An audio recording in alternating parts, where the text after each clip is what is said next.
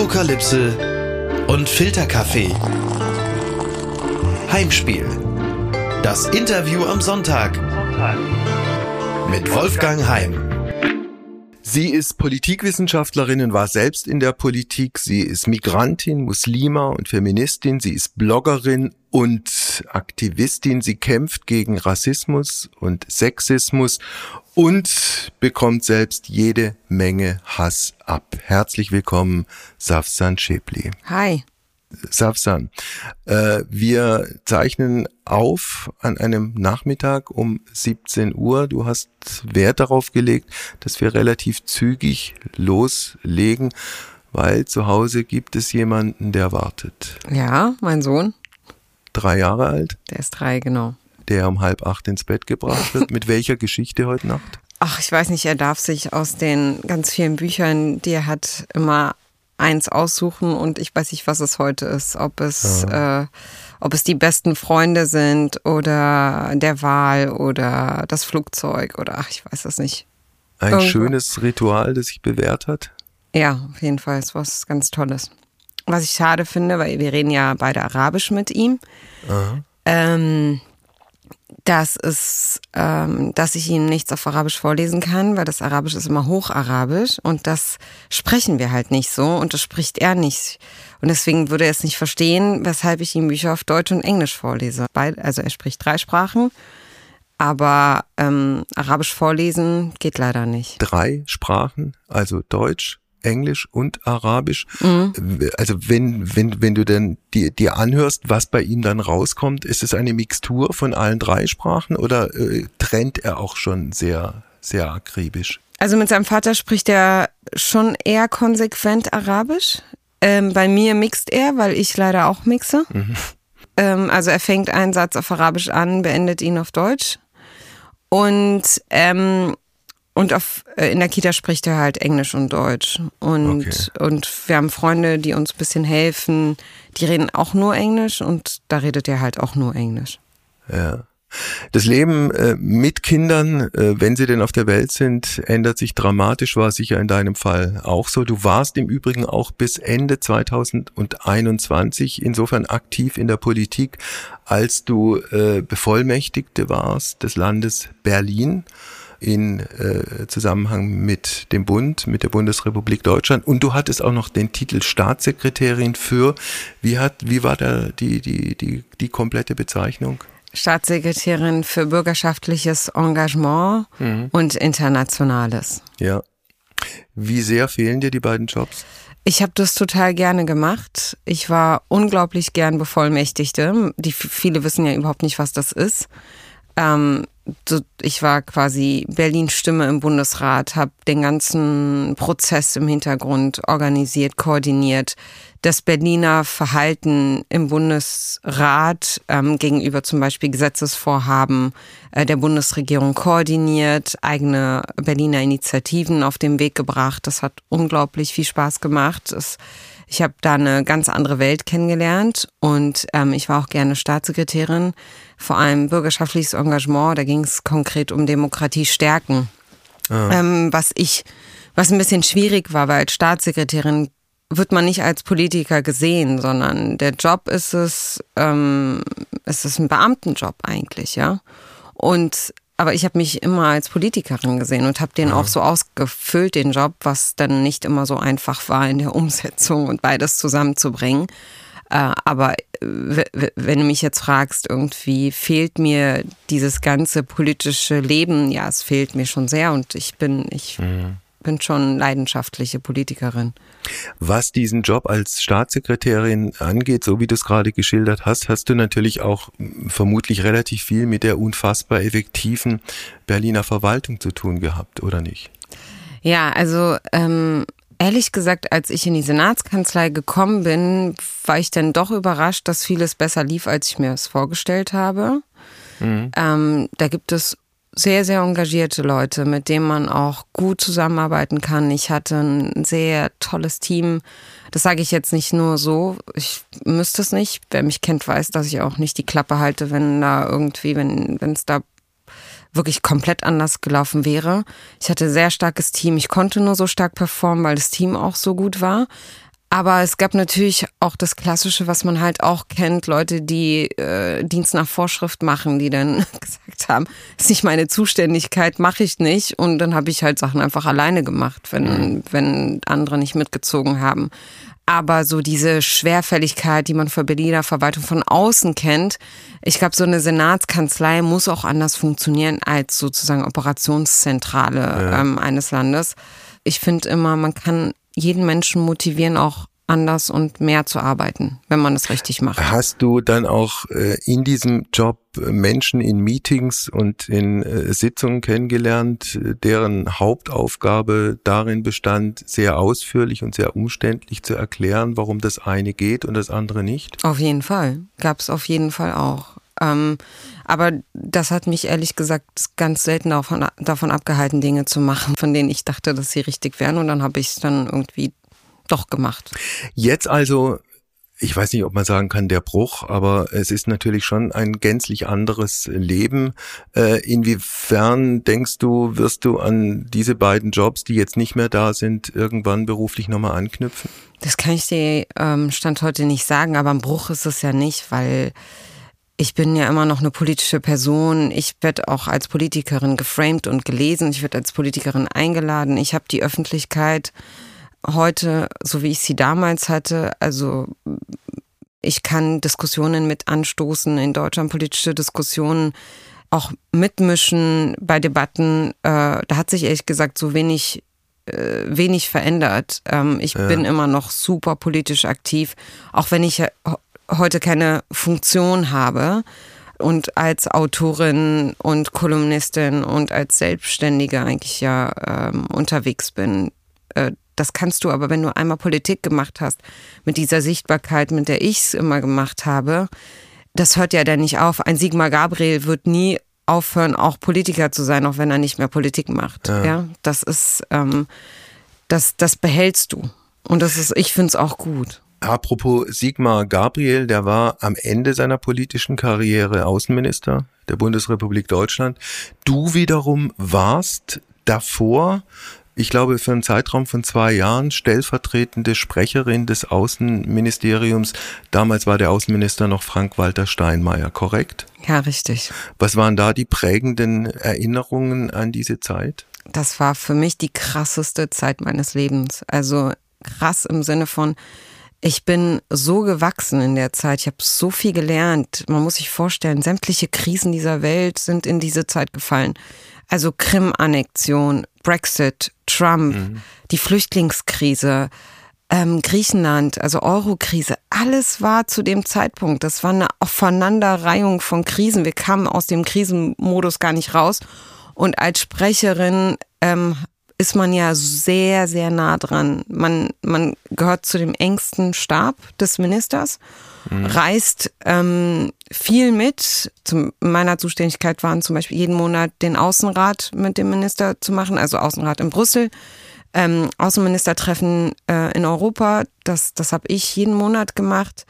Und, ähm, und natürlich vieles andere mehr, aber das, das hat mich unglaublich geprägt. Äh. Wie wichtig war denn in dieser damaligen Zeit ein, ein persönlich gutes Verhältnis zu dem, äh, dessen Stimme man schlussendlich dann auch ist? Das A und O. Ja. Ja, es wäre gar nicht. War das von Anfang an bei euch so oder hat sich das im Laufe der Zeit erst ergeben? Ähm, Frank-Walter Steinmeier und ich kannten uns ja von früher. Ich bin ja keine Karrierediplomatin, sondern er hat mich ins Amt geholt. Ich glaube auch mit, mit dem, mit einem Ziel, auch dem Amt ein nochmal ein anderes Profil zu geben. Ähm, das wurde ja medial unglaublich rezipiert. Ja, weltweit gab es äh, Schlagzeilen. So erste muslimische Sprecherin, äh, Deutsche mit palästinensischen Wurzeln wird Sprecherin ähm, im Außenministerium. Also da, da gab es wirklich Welt, tatsächlich weltweit Berichterstattungen. Und ich glaube, das war auch sein Ziel, um zu zeigen, wir sind offen in Deutschland, auch für Biografien wie meine. Und er wollte mir auch, glaube ich, helfen, ähm, den politischen Weg weiterzugehen. Ich war ja, vorher hatte ich ja auch keine Sprecherin-Erfahrung. Unsere Beziehung, wir kannten uns vorher, aber die ist natürlich im Laufe der Zeit unglaublich gewachsen und wir sind heute noch eng und befreundet. Wie groß war der Stress damals, äh, nicht nur für dich, sondern auch für all die anderen im Hintergrund und schlussendlich natürlich auch für den Außenminister selbst? Also ich war ständig auf 180. Ich hm. habe wenig geschlafen in der Zeit, noch weniger als jetzt. Wir standen massiv unter Druck, einfach und die ganze Zeit. Und als Sprecher, als Sprecherin arbeitest du halt von Montag bis Sonntag und hast eigentlich nie Ruhe, weil permanent passiert was. Permanent äh, die Medienrezeption, du liest ständig, ähm, was los ist in den Medien und immer musst du bereit sein zu agieren und zu handeln.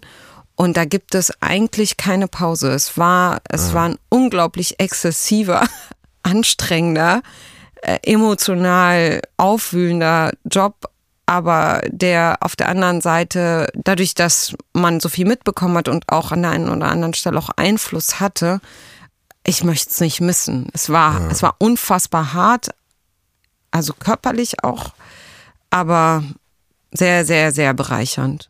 Wer gibt denn eigentlich auf diesem Parkett die Sprachregelung vor und welche Fehler kann man machen? Ach, ich habe da schon das, den einen oder anderen Fehler gemacht.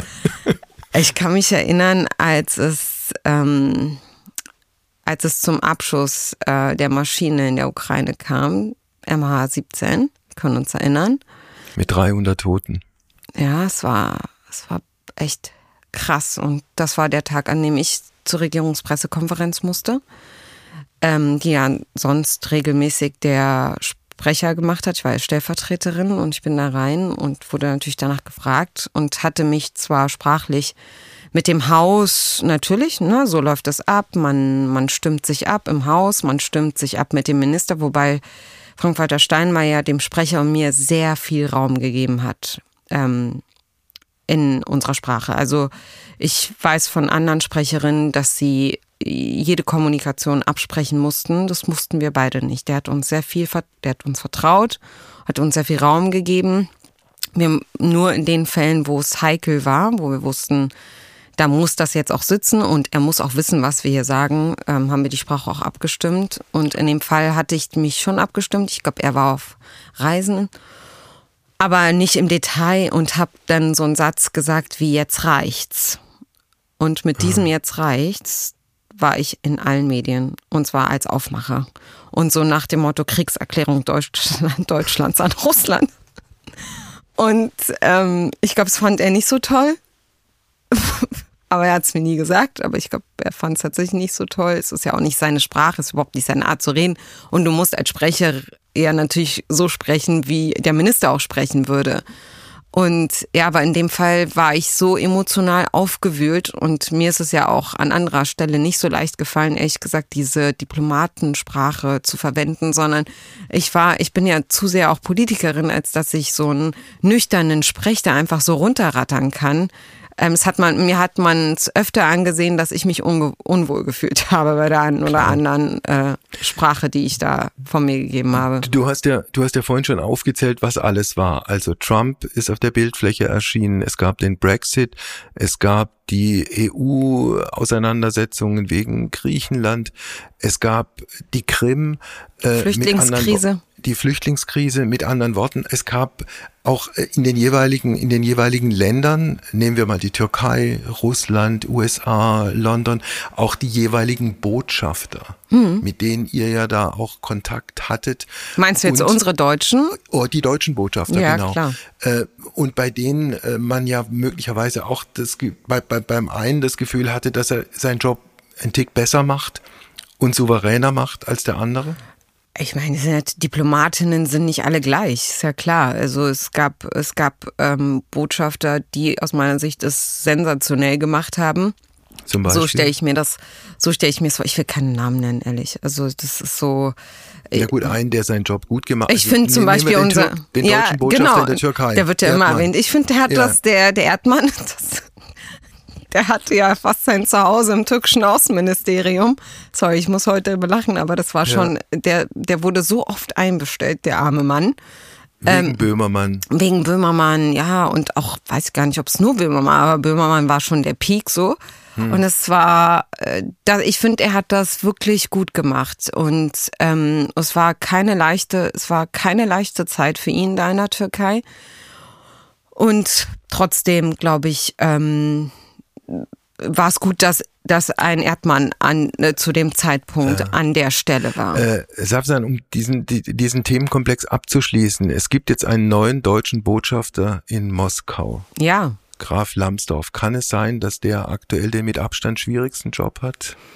Er hat auf jeden Fall einen verdammt harten Job, aber ich traue dem ähm, Graf Lambsdorff zu, eine gute, einen guten Job zu machen. Ich kenne ihn seit vielen, vielen Jahren als guten Außenpolitiker und habe da eigentlich Vertrauen, dass, dass der das gut macht. Es ist, es ist ja hm. schwierig mhm. in der Konstellation. Es ist brutal für einen, Außen, äh, für einen Botschafter.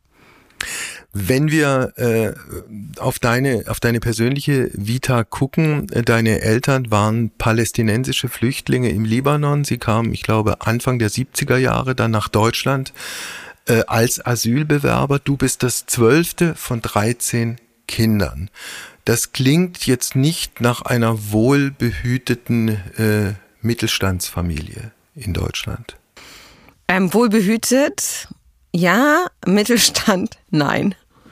Wir waren, ähm, wir waren, wir waren bitterarm. Wir waren sehr, sehr arm. Ich, äh, aber es war, es war trotzdem ein Elternhaus, ähm, in dem ich viel Liebe bekommen habe.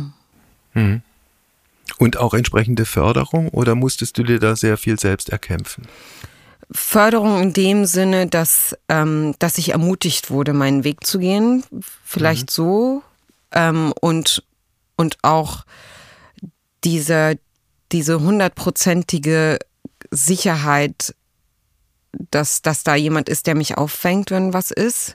Ja. Ähm, das Vertrauen, das mein Vater an mich hatte, war so gigantisch, das war so groß. Ähm, und all das sozusagen mit oder all das zu haben, ähm, wiegt auch schon schwer, auch wenn man jetzt die die finanzielle Förderung oder die akademische Förderung ähm, mhm. oder im Bereich der Bildung oder so, das ist natürlich alles weggefallen, weil meine El mein Vater ist als Analphabet gestorben und meine Mutter ähm, ähm, spricht kein Deutsch und kann auch nicht Deutsch lesen und schreiben. Ja.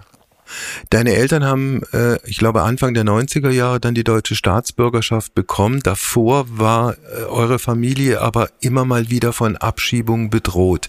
Wie erinnerst du dieses Gefühl von Angst?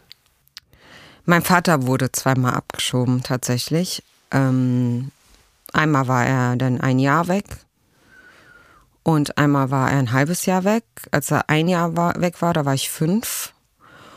Und ich erinnere mich daran, wie ich ihn in dieser Abschiebehaft besucht habe. Ich werde es nie vergessen. Ich werde nie vergessen diese Schritte, die ich, ähm, die ich gegangen bin in seine Zelle. Es war so eine ganz kleine Zelle und er hat auf so einer Pritsche geschlafen.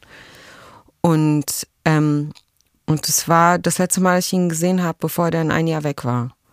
Und ich mhm. kann, konnte mich aber ehrlich gesagt lange nicht daran erinnern, dass es ein Jahr war. Ich habe es un unglaublich verdrängt. Erst als ich jetzt das Buch geschrieben habe und mich damit auseinandergesetzt habe, ich bin ein bisschen geflohen vor der Geschichte, ehrlich gesagt, weil sie auch weh tut. Und ähm, als ich das Buch geschrieben habe, habe ich mit meinem Bruder und anderen gesprochen, die mir gesagt haben, er war ein Jahr weg. Aber ich kann mich halt an diese Abschiebehaft und Abschiebezelle erinnern und ähm, und an dieses, diese Angst und die Unsicherheit, ähm, nicht nur in, an dem Tag, äh, die ehrlich gesagt ging, ging sie so lange, bis wir eingebürgert ja. wurden, ähm, war Angst ein permanenter Begleiter meiner Kindheit. Äh, wo, wobei, also was es mit Kindern macht, wenn sie, wenn sie den Vater im Gefängnis besuchen oder besuchen müssen. Es gibt ja auch die Geschichte von Boris Palmer, der äh, seinen Vater, den rebellischen Helmut Palmer, in Stuttgart-Stammheim im Knast besucht hat, weil der immer mal wieder in, in Knast gekommen ist, weil er sich halt gewehrt hat und sich mit Gott in der Welt angelegt hat. Und was das mit Kindern macht, ist, glaube ich, ist, ist eigentlich kaum vorstellbar. Mich hat's ja, mich hat's geprägt und ich glaube, daraus ist der unbedingte Wille entstanden, etwas zu machen, das mich niemals in diese Abhängigkeit von anderen bringt. Das, mhm. Ich glaube, das war mit so dieser Trigger zu sagen, niemals werde ich zulassen, dass ihr sowas mit mir macht. Das bedeutet auch dein Werdegang, Schule, Gymnasium, ja. Abitur, Studium, abgeschlossenes Studium, äh, der, der, der, der Plan dann auch den eigenen Weg entsprechend konsequent zu gehen? Ja, absolut. Das ist, ähm, liegt ganz stark in meiner Biografie und ähm, begründet und in der Tatsache, dass ich ja früh gesehen habe, wie ohnmächtig meine Eltern waren gegenüber einem mächtigen System. Mhm. Ähm, weil ich ja auch früh die Rolle übernommen habe der Betreuerin. Ich habe meine Eltern zu Ämtern begleitet, wie viele migrantische Kinder es ja tun, ähm, weil die Eltern nicht der deutschen Sprache mächtig sind. Habe gesehen, wie sie von Beamtinnen schikaniert wurden und meine Eltern nichts dagegen tun konnten und ich auch meine Klappe halten musste, weil wir Angst hatten, dass wir sonst bestraft würden. Mhm. All das habe ich mitbekommen, als Kind eigentlich ja noch. Und auch das hat mich geprägt und am Ende zu der Frau gemacht, ähm, zu der ich bin, auch zu der politisch denkenden ja. Frau.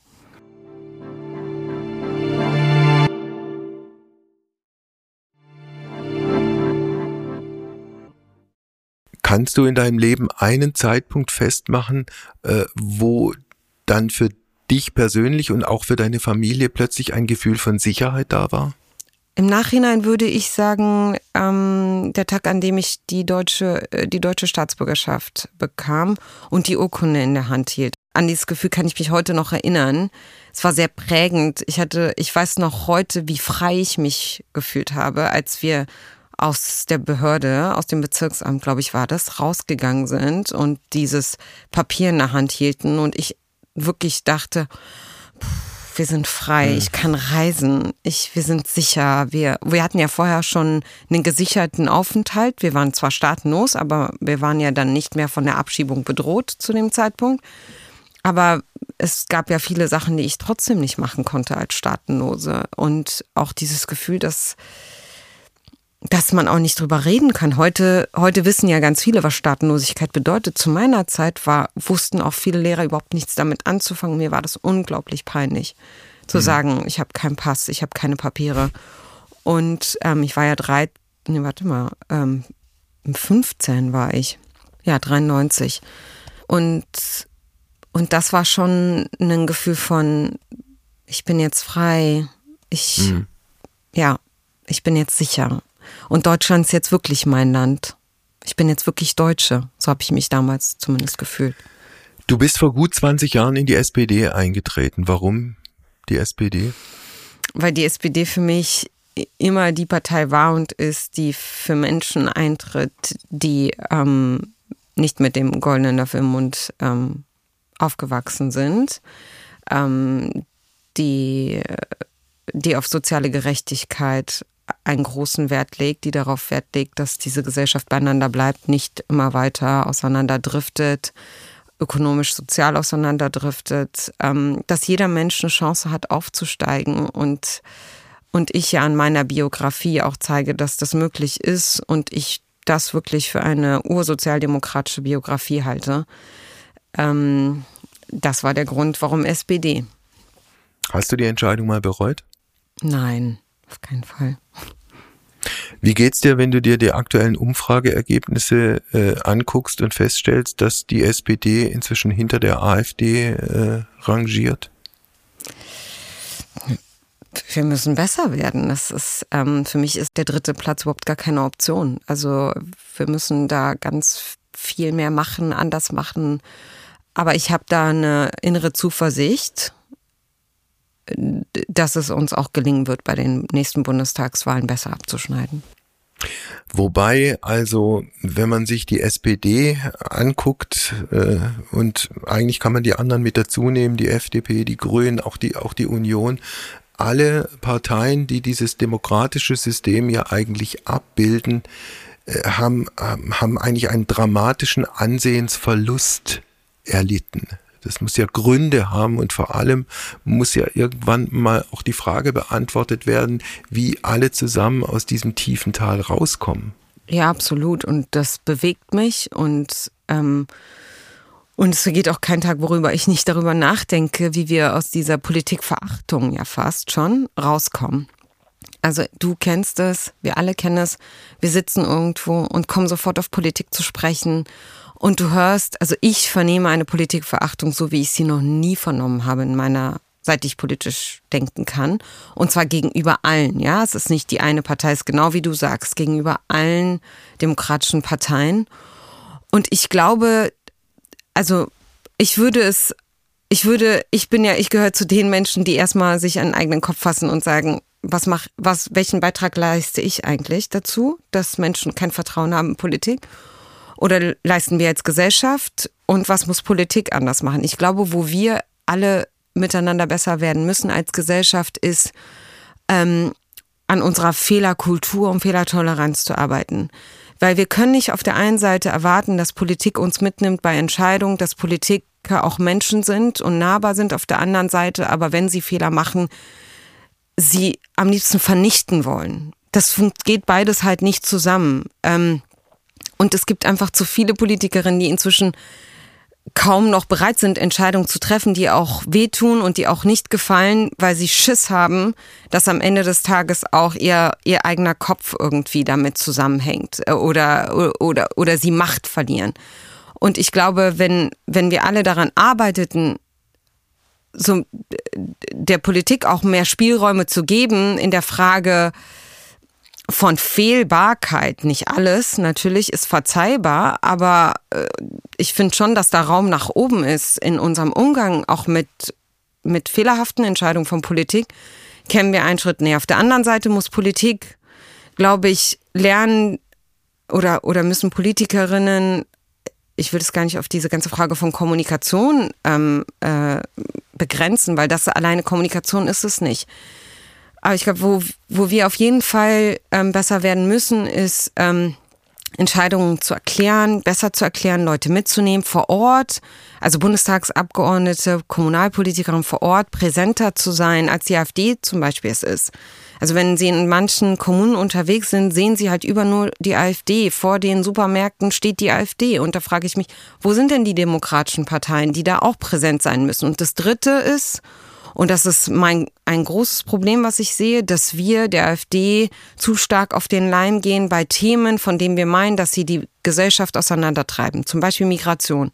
Migration ist ein Thema, das wir viel zu defensiv führen, weil wir Angst haben, Wählerinnen zu verlieren, anstatt sozusagen progressiv, offen, ähm, nach vorn gerichtet, es als Zukunftsthema zu betrachten, hecheln wir, rennen wir der AfD hinterher, die dieses Thema natürlich negativ besetzt und und das auch zu einem Kampfthema macht. Lass mich kurz eine Anmerkung machen, was ja. den klassischen SPD-Wähler oder die klassische SPD-Wählerin angeht. Hm. Da hat es ja nun signifikante Wanderbewegungen gegeben Absolut. von der SPD zur AfD. Hm. Und ich behaupte, das hat auch mit dem Thema Migration zu tun, dass diese Leute Du hast ja selber gesagt, du bist in die SPD gegangen, weil du auch aus, aus einem Milieu kommst, wo du eigentlich Hilfe und Unterstützung gebraucht hast, dass die Leute das Gefühl haben, die SPD äh, gibt Hilfe und Unterstützung nicht ihnen, die es als äh, biologisch Deutsche vielleicht brauchen oder brauchen könnten und stattdessen kriegen es diejenigen, die als Migranten nach Deutschland kommen. Nein, also die SPD hat nicht ähm, das Potenzial an die AfD verloren. Unser Problem ist, ist auch, ich glaube, die SPD-Wählerschaft hat sich eigentlich, hat sich einfach gewandelt. Ähm, es sind nicht mehr die, das, was man so klassisch die Gewerkschafter, also nur, ne, die Gewerkschafter, ähm, das Gewerkschafter-Klientel sind auch eben junge Menschen, ähm, Menschen, die ein diverses, plurales Deutschland haben wollen, die potenzielle Wähler der SPD sind und ihr auch die Stimme geben wollen, wenn sie nicht den Grünen ähm, die Stimme geben. Und da ist einfach wirklich großes Potenzial. Ähm, ich glaube, es wäre es wäre total falsch von der SPD zu denken, dass wir irgendwelche Wähler zurückbekommen, die mal zur AfD gegangen sind, weil wir zu offen sind in Sachen Migration. Also das kann nicht die Antwort sein. Die SPD ist dann am stärksten, wenn die zu ihren Werten steht. Und diese Werte sind soziale Gerechtigkeit, Chancengleichheit, Bildung für alle, ein der Kampf darum, dass niemand aufgrund von Herkunft, sexueller Orientierung, Religiosität ähm, diskriminiert wird. Wenn wir da treu sind, ja. glaube ich, werden wir wieder viel, viel stärker. Du hast mal in einem Stern-Interview äh, gesagt, laut bleibe ich trotzdem. Also von daher, äh, logischerweise hast du dann dieses Buch, das du geschrieben hast und das im März rausgekommen ist, auch laut genannt. Ein Buch gegen Hass im Netz, das du in, in, in welcher Ausprägung bis heute abkriegst? Ähm, ich würde sagen, es vergeht kein Tag für mich ohne Hass im Netz. Welches war die letzte Drecksmail, die du gelesen hast? Mm, gestern? Gestern, glaube ich. Ich habe heute gar nicht reingeschaut. Mhm. Ähm, das meiste befindet sich ja unter meinen Tweets. Mhm. Manches kommt, erreicht mich per Mail. Ich glaube, ich würde viel mehr erreichen, wenn den Leuten klar wäre, welche E-Mail-Adresse ich hätte. Sie ist ja nicht so ganz offensichtlich sichtbar für alle. Aber über die sozialen Medien erreicht mich jeden Tag ja. massenhaft.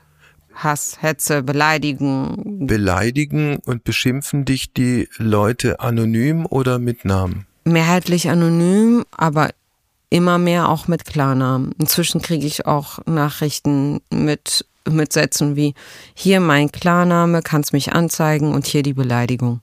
Hm. Ja, so weit geht's. Übertragen formuliert. In welchen Fällen schmeißt du diese Drecksmails weg und wann erstattest du Anzeige? Ich leite das alles an das LKA weiter. Also wenn ich sehe, das ist jetzt eine Beleidigung, von der ich meine, dass sie strafbar ist, dann leite ich es ans LKA weiter und an Hate Aid. Mhm. Hate Aid, eine Organisation, die sich um Opfer von Hass und Hetze im Netz ähm, kümmert. Und die machen ja auch die Verfahren für mich dann. Ja. Ähm, ich leite echt alles weiter, was mich, ähm, was mich per Mail erreicht und ähm, auch was ich sehe ähm, an, an Reaktionen unter meinen Tweets. Aber das Ding ist, ich, ich komme gar nicht hinterher. Also ich kann das nicht alles monitoren. Ich habe gar nicht die Kraft und die Zeit und ich möchte es auch nicht, mir diesen Dreck ähm, durchzulesen, gerade in sozialen Medien, weshalb vieles leider einfach unbeobachtet bleibt. Aber das, was ich lese, bringe ich zur Anzeige. Ist da schon mal was draus geworden? Ja. Zum Beispiel? Mehr, mehr, mehrmals. Ja. Ach, das haben mich Leute beleidigt und, ähm, und ich habe Anzeige erstattet und gewonnen und die mussten Schmerzensgeld zahlen. Mhm. Hat, ich weiß, es gab ja auch, es gab ja, es gab ja auch diesen einen Fall gar nicht Hass und Hetze, sondern äh, Sexismus. Ähm, zwei Fälle, wo ich ja auch gewonnen habe. Der eine Fall, ähm, Tichys Einblick, ein Journalist von äh, in, äh, bei Tichys Einblick hat mich übel sexistisch beleidigt ich habe ähm, Anzeige erstattet und 10.000 Euro Schmerzensgeld bekommen. Mhm. Das war ein Erfolg. Ähm, ja, es gibt, es gibt, diese Erfolge sind leider ähm, eher äh, nicht in dem hohen Bereich. Also ich würde sagen so 5 Prozent von ja. Anzeigen sind erfolgreich. Aber, aber das darf uns nicht davon abhalten, ähm, keine Anzeigen zu stellen, ist wichtig. Es hat auf der anderen Seite auch Gerichtsurteile gegeben, die nicht in deinem Sinne ausgefallen sind. Ich glaube, ein Urteil im Jahr 2020 in Berlin, ja. äh, aktueller ein Urteil aus Heilbronn ja. im Jahr 2023. Wie gehst du mit sowas um? Ähm, bei dem aktuellsten aus Heilbronn ähm, gehen wir in Berufung. Das läuft über Hate Aid. Die, wir haben entschieden, dass wir in Berufung gehen. Ähm, Renate Künast hat ja auch bis zur letzten Instanz geklagt ähm, gegen übelste Beleidigung und am Ende auch gewonnen. Ähm, mhm. Und ich werde diesen Weg auch gehen, weil ich der Meinung bin, dass diese Art der Beleidigung, ich möchte sie nicht rezipieren, das kannst du da machen, aber einfach keine Meinungsfreiheit ist. Und ähm, ich würde mir wünschen, dass ähm, wir eine Justiz haben, die, äh, die auch uns als öffentlich sichtbare Personen schützt und nicht der Meinung ist, dass wir, dass wir auch Beleidigungen ertragen müssen. Diese Renate Künast ist ja auch über einen ganz langen Zeitraum, vermutlich bis heute ist es so, äh, beleidigt und beschimpft worden und hat etwas ganz Bemerkenswertes gemacht. Äh, die ist mit Spiegeljournalisten zu denen, die sie mit Klarnamen beleidigt haben, nach Hause gegangen und hat geklingelt. Ja.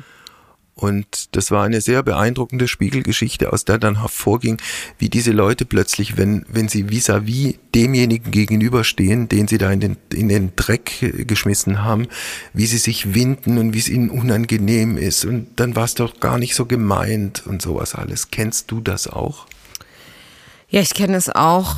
Ähm, ich hatte einen Mann angezeigt, der mich beleidigt hat, als ich Staatssekretärin war und habe gewonnen. Und dann hat er mir zurückgeschrieben, ich weiß nicht, ob es eine Mail oder ein Brief war, dass es ihm leid tut und dass er es gar nicht so meint und dass er besoffen war und ob ich die Anzeige nicht zurückziehe, weil er sich das nicht leisten könne.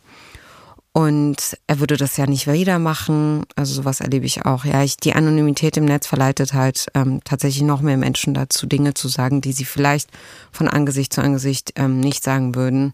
Hm. Ähm, aber ehrlich gesagt habe ich da wenig Mitleid, ähm, weil dieser Hass am Ende und diese Beleidigung, diese Diffamierung dazu führen, dass manche Leute sich eben ermutigt fühlen, dann auch direkt zuzuschlagen. Und da habe ich echt ähm, einfach ja, da habe ich kein Mitleid, auch wenn ich sonst versuche, mich in die Lage ganz vieler Menschen hineinzuversetzen und zu verstehen, aber irgendwie ist dann auch die Grenze erreicht. Mhm. Hast du mal überlegt, dich aus dieser digitalen Welt zurückzuziehen?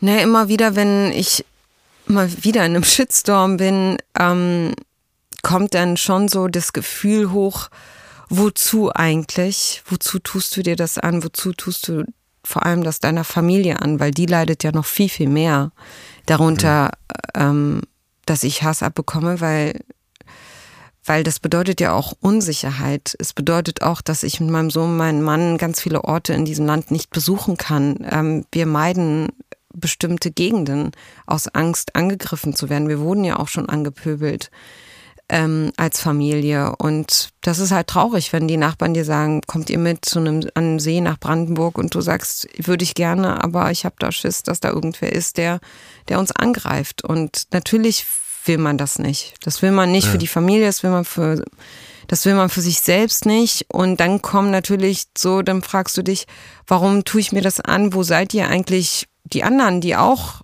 genauso laut sein könnten und ähm, aber, aber schweigen. Wieso muss ich da ähm, ständig gegenhauen?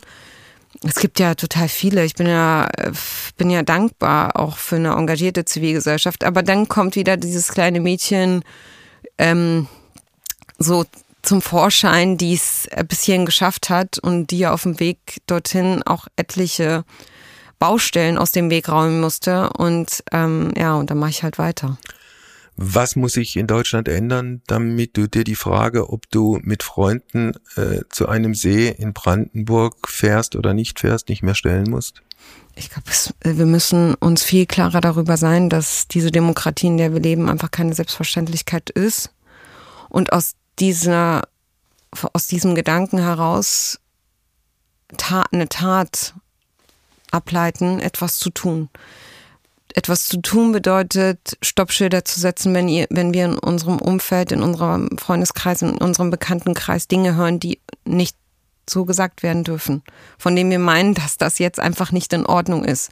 Stoppschilder zu setzen, wenn wir sehen, dass Menschen im Netz angegriffen werden, indem wir ihnen beistehen, indem wir zeigen, dass das nicht in Ordnung ist. Zivilcourage zu zeigen auf der Straße, Zivilcourage zu zeigen im Netz, ähm, Gespräche führen, und dann aber auch konsequent sein, wenn diese Gespräche ins Nirgendwo führen. Also nicht einfach ignorieren, nicht einfach blind sein, nicht einfach nur beobachten, sondern aus dieser Beobachterrolle austreten und aktiv was dafür tun, dass dieses Land ein demokratisches Land bleibt. Hm. Dann mache ich mir keine Sorgen mehr. Ich danke dir für das Gespräch. Danke für die Einladung. Heimspiel. Apokalypse und Filterkaffee ist eine Studio Bummens Produktion mit freundlicher Unterstützung der Florida Entertainment. Redaktion Wolfgang Heim. Executive Producer Tobias Baukage. Produktion Hanna Marahiel. Ton und Schnitt Christian Pfeiffer.